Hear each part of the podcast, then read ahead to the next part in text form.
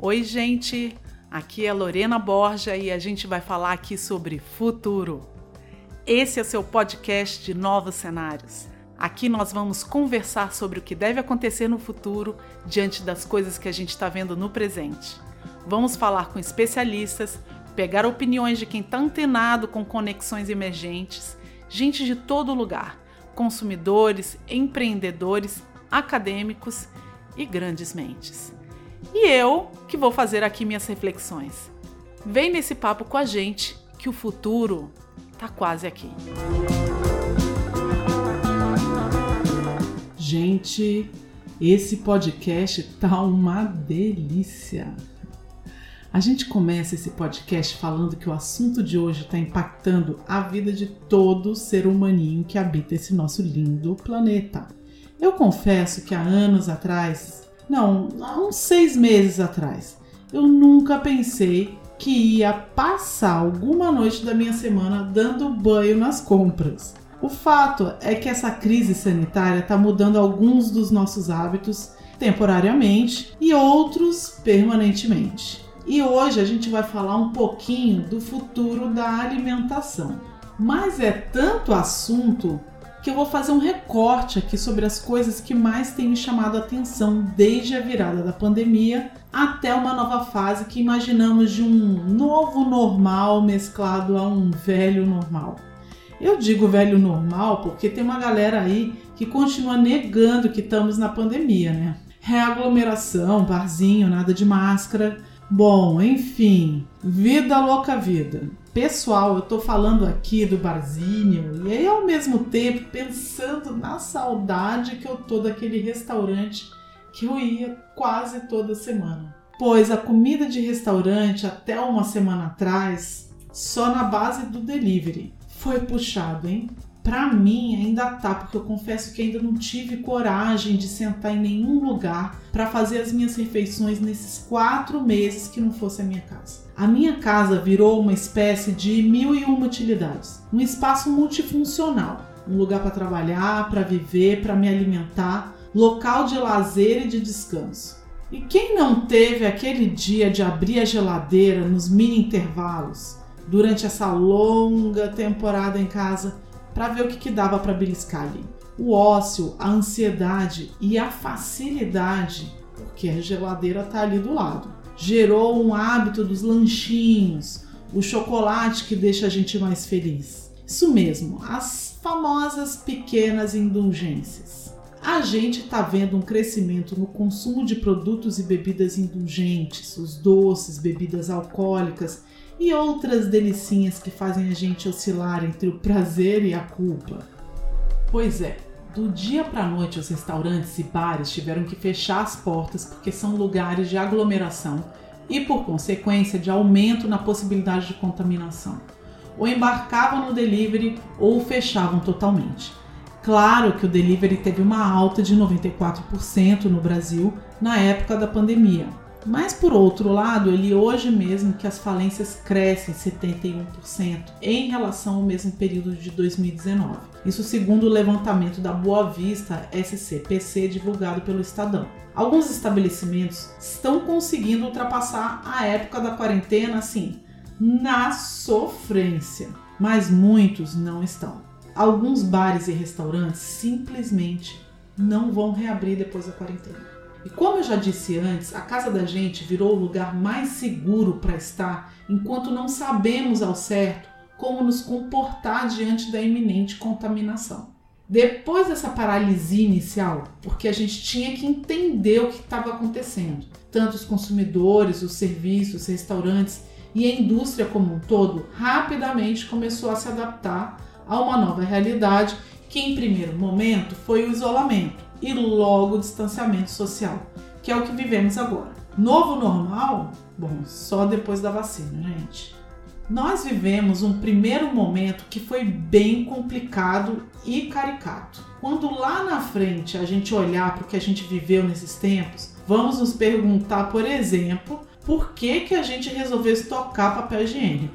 Essa eu confesso que não entendi até hoje. E esse foi o momento estoque.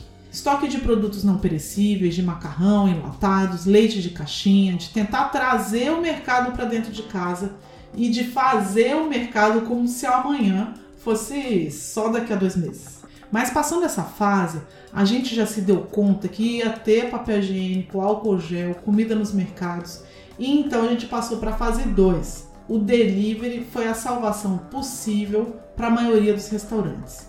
E para os bares, infelizmente, eu não tenho nem a dimensão do estrago. Depois desse tapa na cara, o fato é que do dia para a noite também a gente virou um outro tipo de consumidor. Aquele que compra os alimentos e faz a comida em casa, aquele que pede delivery ou pega na porta do estabelecimento para levar e comer em casa. E por último, o que pede comida quase pronta e finaliza em casa, que no fim é um tipo de delivery também. Quem já cozinhava em casa continua e quem não cozinhava passou a tentar ao menos a fazer coisas para não passar aperto.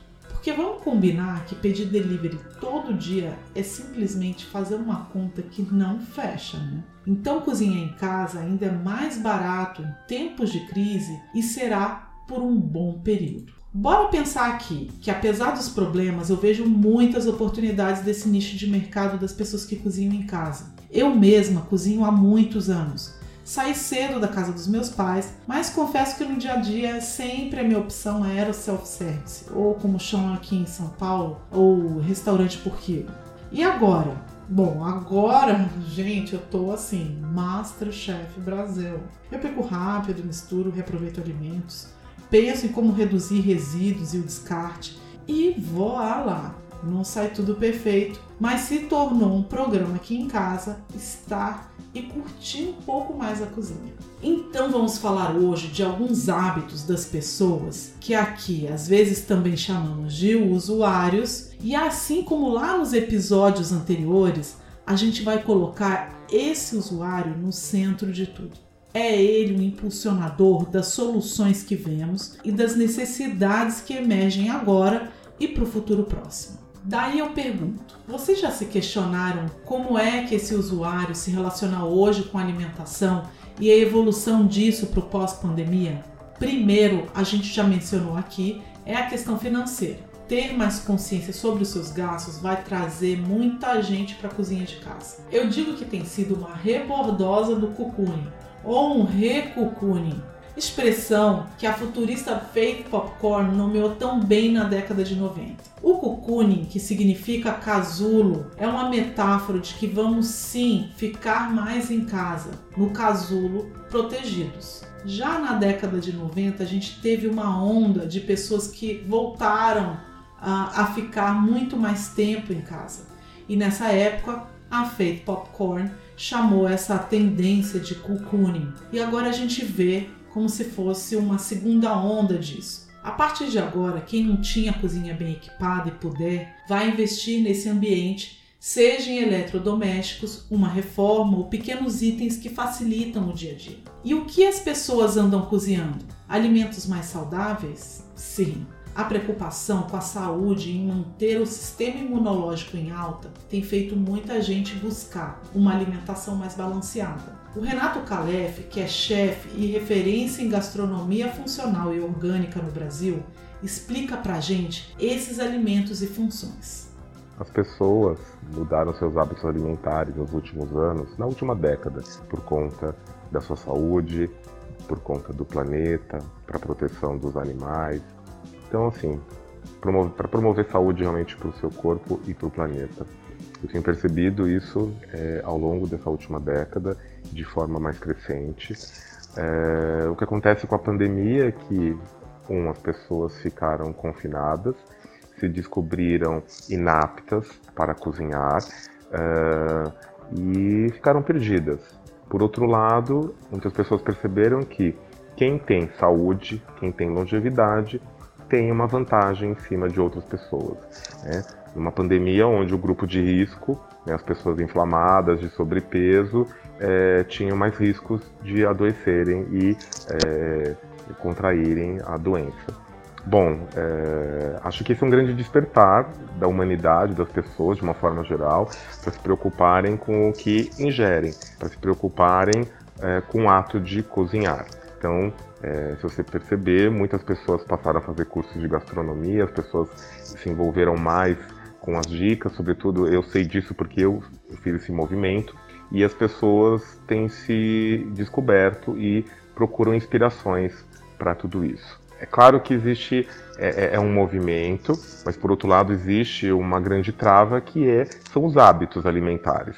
É, ainda muitas pessoas estão presas ao, à comida industrializada, aos sabores artificiais e o próprio desconhecimento do que seja alimento e como cozinhá-lo, que parte aproveitá-la. É um despertar e que precisa de um investimento. Eu digo que cozinhar requer tempo, disposição, você suja a louça, você suja o fogão, mas tudo isso é um grande investimento na sua saúde. Gente, eu adorei o Renato me falando que vai sujar a louça sim, que vai dar trabalho sim. Não adianta também ficar romantizando cozinhar em casa. No entanto, é uma escolha. No que, que você está querendo investir sua energia? Se quiser investir em saúde, é hora de encarar as panelas de peito aberto. A comida que favorece a imunidade ganhou relevância no Brasil que antes da pandemia não se falava tanto. Aqui esse mercado ainda é meio tímido, mas ele está bem em vias de crescimento. E a busca por alimentos naturais na internet cresceu 79%. Pasmem! O movimento das hortas nas casas e apartamentos já estava super em alta e ganhou uma aceleração. Eu mesma confesso que já tentei montar umas três hortinhas em casa, mas ainda não rolou totalmente. Bom, a preocupação com saúde ainda fortaleceu as cadeias curtas, que significa comprar direto do produtor ou reduzir os intermediários, já que o consumidor quer saber de onde vêm os alimentos que ele está consumindo. Para o pequeno produtor pode ser uma oportunidade e para quem busca mais transparência também. A transparência aqui é um valor importante para o consumidor final, que é mais consciente e está na ponta, puxando novos comportamentos de consumo. A indústria de porte maior está de olho nesse movimento e se mexe em paralelo. A tendência é cada vez mais o consumidor buscar a informação e a transparência sobre o que está comendo. Redução de açúcar, grau de naturalidade, redução de conservantes, o que eles chamam de clean label, menor listagem de ingredientes possível. Tudo isso para garantir uma segurança para a saúde do consumidor. E todos esses atributos ligados à alimentação estão muito em voga no momento. Os alimentos superprocessados só ganham pelo preço, mas a gente já vê que no fim vale muito mais a pena a comida menos processada. A indústria de alimentos, se for inteligente, pode ser um facilitador, já fornecendo produtos que se encaixem no corre do dia a dia, facilitando a cocção, mas que também não abandone os atributos que a gente acabou de falar, de naturalidade, de uma transparência e de menor listagem de ingredientes. Na indústria, a gente também já vê algumas marcas que são bacanas e tentam se adequar a esse movimento genuinamente, mas outras simplesmente comunicam sem agregar de fato esse valor ao produto que está entregando. Eu já ouvi falar até em azeite falsier, acredita? Por isso, cuidadinho sempre ao comprar. E pessoal, tem também restaurante tirando proveito dessas cadeias mais curtas e da transparência. O movimento From Farm to Table é uma expressão em inglês que se traduz para o português em da fazenda para a mesa e teve uma aceleração muito grande nesse período da pandemia. Talvez algumas pessoas conheçam o restaurante Arturito aqui em São Paulo. Eles estão fazendo um delivery diariamente de um prato que eles chamam de é, o prato do dia e eles chamam de prato dos agricultores. Esse prato é vegetariano, saudável e sempre ao comprar você lê informação sobre o fornecedor dos alimentos. O Jorge Schneider, presidente do Slow Food Brasil e conselheiro do Instituto Gastromotiva, que é um pensador e ativista na área da alimentação, explica pra gente como viabilizar as cadeias curtas e o From Farm to Table. Do campo à mesa é o que o slow food prega também e de fato é o que acontece cada vez mais. e com mecanismos muito importantes agora. Através da internet, através de aplicativos, você consegue se comunicar diretamente com o produtor, tirando muitas vezes o intermediário do caminho, barateando esses custos e fazendo ao mesmo tempo, fazendo ao mesmo tempo, uh, trazendo valor à produção agrícola familiar. Né? Eu, por exemplo, hoje eu consumo toda semana eu recebo uma cesta, eu pago antecipado uma assinatura de uma cesta de produtos orgânicos, então são frutas, hortaliças, legumes, né, que me vêm toda segunda-feira, que eu não escolho, que os produtores mandam para mim, dentro do que é disponível na safra, né, e eu recebo e isso eu cozinho. O valor que eu pago por, essa, por esse produto orgânico, limpo, justo, porque está remunerando adequadamente o produtor, e excelente, é menor, mas muitas vezes menor do que aquilo que eu pago se eu for comprar um orgânico num supermercado. Isso é, nos leva a crer que cada vez mais nós vamos ter cadeias curtas de comercialização e produção. Então, essa relacionamento, esse relacionamento direto com o produtor, cada vez é mais importante e mais estratégico. No Slow Food, nós não chamamos o consumidor de consumidor. O consumo é uma coisa muito rasa. Consumir é simplesmente pegar e consumir, pôr para dentro e desperdiçar. Não, nós somos um coprodutor. Coprodutor é responsável, nós somos tão responsáveis pela produção do, do, do produtor rural quanto ele, na medida em que a gente consome adequadamente e com valor agregado é, aquilo que ele produz. Né? E sem gastar muita energia em logísticas é, ou ter intermediários que é, governem essa relação. É evidente que isso é um mundo muito é, utópico se você pensar no todo, porém ele é possível na medida em que você se desenhe localmente, né? na medida que você se estabeleça localmente. E aqui eu falo de novo, como no episódio anterior do podcast, sobre esse consumidor cidadão, aquele que não compra qualquer coisa que empurram para ele, mas que sabe que o seu dinheiro vai ditar os próximos movimentos da indústria. Exigir transparência e ética através do que consumimos pode colocar a indústria alimentícia num lugar muito melhor. Então, não olhar mais o produto isolado, mas pesar a cadeia, desde o produtor, fornecedor de matéria-prima, consumo, até lixo e resíduos que o alimento gera no final é consumir também de forma solidária. Bom, eu estou me alimentando e financio uma cadeia positiva. Gente, vejo valor nisso, viu? E você já ouviu falar em Dark Kitchen? As Dark Kitchens, ou as cozinhas fantasmas, também já apresentavam um crescimento antes da pandemia. E agora vemos um aumento de restaurantes especializados em delivery e sem salão. Mas será que as pessoas não vão voltar nunca mais para os restaurantes e bares? Bom, o noticiário prova que sim, né, gente? Mas algumas coisas novas também estão influenciando os restaurantes para reabertura. Primeiro, a questão da segurança sanitária e de assegurar que os novos protocolos de higiene aconteçam nos restaurantes e também diminuir a aglomeração de pessoas, ou seja, menos mesas por salão. E falando nisso, a calçada ponta, que pode ser um novo salão também. Ainda não é, mas pode caminhar para isso. A gente ainda está numa transição onde o governo, principalmente aqui em São Paulo, do estado, ainda não liberou o consumo de alimentos ah, e bebidas na calçada. Então a gente ainda não está vendo esse movimento, mas acreditamos que para um futuro pós-pandêmico esse é, tipo de comportamento possa ter um tipo de aceleração.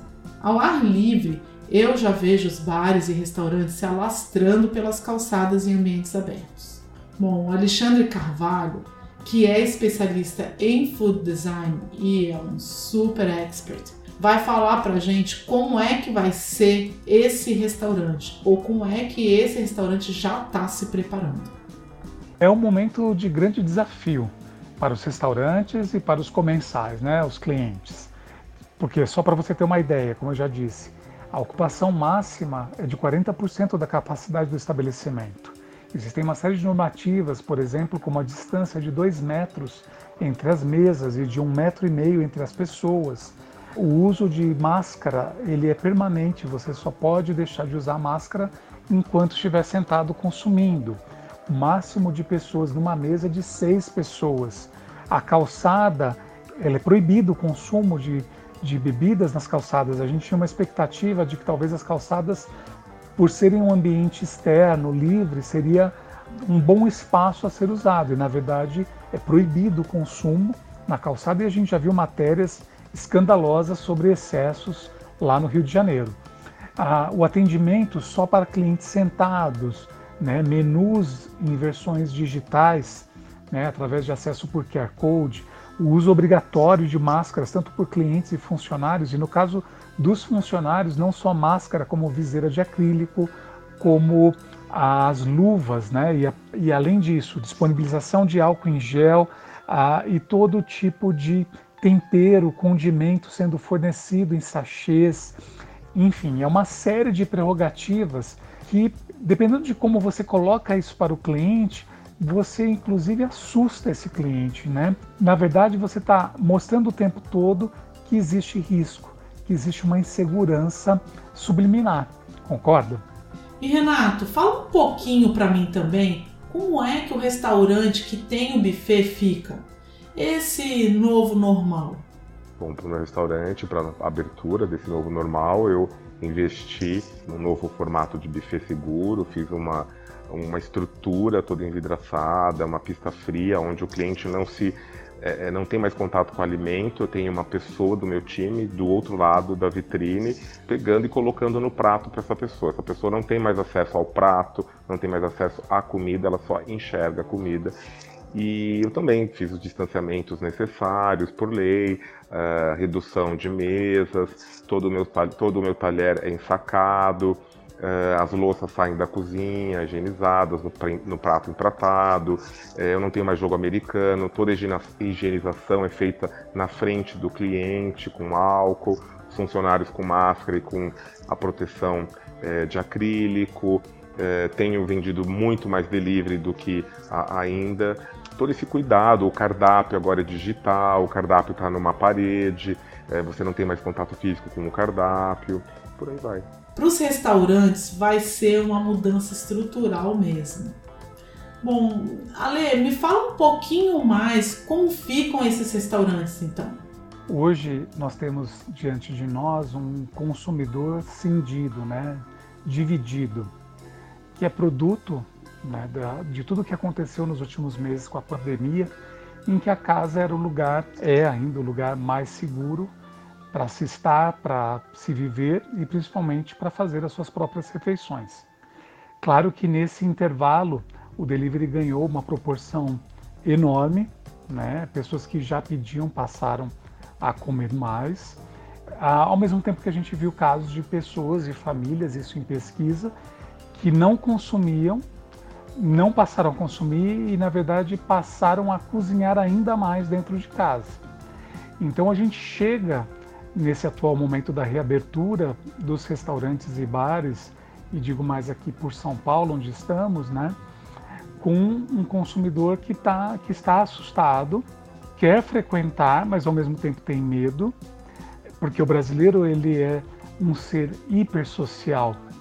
E que ir a um restaurante é uma situação que gera, traz algum pensamento de risco, portanto, em que medida devo me expor ou não em benefício de uma indulgência, né? de um prazer que eu tenho de voltar a frequentar um espaço que eu gostava de frequentar. É interessante que o nome restaurante vem do verbo restaurar, de restaurar a, o corpo, de restaurar a mente, e nesse sentido, hoje o restaurante ele é o lugar em que as pessoas hoje têm mais dúvidas de que possam se restaurar nele. Então fica o desafio, de uma forma geral, é, para que os restaurantes e bares também pensem em novas experiências que tornem a, interessante a volta à frequência desses estabelecimentos. Claro que por trás disso não só a experiência, a questão de saúde, né, de, de segurança de sanitária e higiene. Então, por exemplo, hoje a gente tem uma série de regulamentações que são fundamentais que se cumpram dentro dos estabelecimentos, porque o consumidor precisa se sentir seguro. A palavra-chave, além de imunidade, alimentos que tragam saúde, é confiança. As pessoas querem segurança e confiança frequentando esses estabelecimentos. Mais do que nunca, por exemplo, de você falar para o cliente que você higienizou aquela mesa, aquele talher, você precisa de marcadores, né, de evidências ah, palpáveis para esse cliente. Então, por exemplo, você vai higienizar na frente dele essa mesa. Você vai pedir permissão, por exemplo, para medir a temperatura dele. Você vai fazer um arranjo de salão é, com uma ocupação de só 40% dos lugares, mantendo os distanciamentos previstos em lei. Você vai prover mais acesso ao em gel, acesso a pias para a higiene das mãos, né? acesso sem o toque da mão a toaletes, a lixeiras sanitárias e assim por diante. Para fazer fechar a conta do negócio, os restaurantes que vão ficar abertos já estão repensando seus custos. E como é que está essa transição, Alê?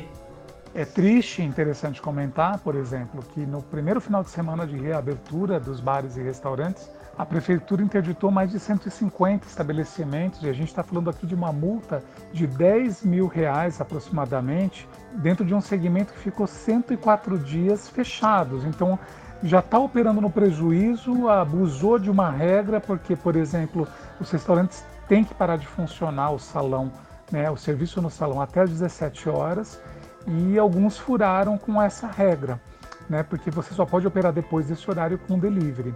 Então, é um momento de muito desafio e superação. Eu acredito que existem sim clientes que estão voltando, cada dia a operação melhora de um modo geral, mas assim, na média, os restaurantes estão faturando no salão cerca de 20 a 25% do que faturavam antes da pandemia. Então é um faturamento baixo, com alto nível de exigência de cuidados em relação ao cliente e, por outro lado, esse cliente que quer sair, mas está inseguro, muitos não querem sair, preferem se poupar, ficarem em casa até que tudo isso passe, ou como a gente costuma ouvir muito hoje em dia, até que uma vacina surja, né? Esse é o nosso cenário hoje, mas o brasileiro não desiste nunca, né? Então, vamos acreditando, vamos apostando em dias melhores. Segundo semestre tende em vias de regra, ser um semestre melhor do que o primeiro.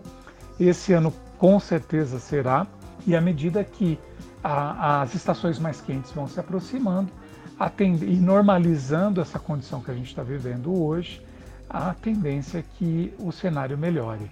E o que mais está marcando o período da pandemia e que precisamos ficar super de olho? O problemaço do lixo gerado como é que a indústria, os serviços e o consumidor também vão evoluir os seus produtos e serviços em torno de uma geração menor de lixo descarte. Tipo, o delivery é o campeão. É assustador, gente. Logo que começou a quarentena, eu fiquei super impressionada com o volume do meu lixo para reciclar versus o meu lixo orgânico. Assim, não tinha comparação. O lixo reciclável era assim quatro vezes maior, cinco às vezes. Daí eu tô ficando cada vez mais neurótica com tudo que eu compro. Se tem muita embalagem ou não, se é plástico, vidro, quantas camadas. Tipo assim, caramba, será que precisa de tudo isso? Será que a gente precisa tomar todo dia cafezinho no copinho descartável? Tudo o que essa pandemia não é, é sustentável. Tá aí uma baita oportunidade para os designers de embalagens a indústria já está se movendo e é um caminho sem volta. Não dá mais para ter tanto descarte de embalagem. O valor agora vai ter que ser gerado em cima da qualidade do produto. Agora, até eu, quando eu vejo uma embalagem em excesso, já me dá aquele arrepio e aí eu fico até me questionando se, inclusive, o recheio é tão bom. Eu conversei com o Jorge sobre a questão da sustentabilidade ligada à alimentação e ele me falou umas coisas tão relevantes que eu queria dividir aqui com vocês. O desperdício hoje é talvez a pior praga que nós temos em todo o ciclo da alimentação. É, o homem é o único, uh, único ser no planeta né, que produz lixo. É, nós não, o ser humano produz lixo. Isso é um contrassenso da natureza. Nenhum animal produz lixo. Nós produzimos lixo. No momento em que a gente produz lixo e desperdício, nós estamos exaurindo os recursos naturais a uma velocidade uh, maior do que necessário, numa condição que não faz sentido. Ainda mais com os problemas de logística que hoje se tem, ao mesmo tempo onde você tem que produzir e transportar milhões de commodities uh, de um lado para o outro, por navios, por carga, uh, efetivamente precisa fazer a conta também de, do impacto uh, da pegada de carbono que tudo isso causa e do que de fato é esse modelo. Esse modelo é um modelo que precisa ser modificado ou precisa ter uma alternativa local para isso, né? Então, quanto mais se produz localmente, menos desperdício na produção, menos desperdício na comercialização e efetivamente no consumo, na medida em que o consumidor ou cor-produtor responsável por aquilo não vai jogar fora aquilo que ele está comprando ou, onde, ou, ou, sabe de onde está vindo. Né? Eu acho isso super importante uh, se falar sobre isso. Né? Uh, nessa, nessa pandemia, nesse tempo uh, confuso, nós criamos uma, uma uma operação que chama nossoprato.org. Eu convido a todos a entrarem lá e doarem. A gente consegue, através de uma doação uh, de um prato de comida, fazer virar toda uma máquina de restaurantes, mão de obra e chegar a isso alimentando médicos na frente de batalha, né, na frente de atuação junto ao Covid, ou comunidades carentes. Uh, é necessário isso e sem desperdício aproveitando efetivamente tudo que é necessário, sem nenhum desperdício. Né? Isso é fundamental. Meu, daí o jogo virou nível 3, gente. Ainda tem a questão da sustentabilidade, redução de resíduos e propósito de alimentar a população de uma forma melhor num país tão rico em recursos e alimentos incríveis como o Brasil. Seguindo aqui na ideia de sustentabilidade, é crucial também a gente falar da alimentação de origem vegetal. A nossa alimentação anda muito desequilibrada. A gente sempre tem que ter carne ou proteína animal na mesa e num país como o Brasil é super desnecessário. Segundo o Observatório do Clima, 17% de emissão dos gases de efeito estufa emitidos aqui no Brasil vem do gado colocando a criação de gado no topo do ranking dos vilões do meio ambiente. Pensa só, se fosse um país, o gado brasileiro seria o 17º maior poluidor climático do planeta.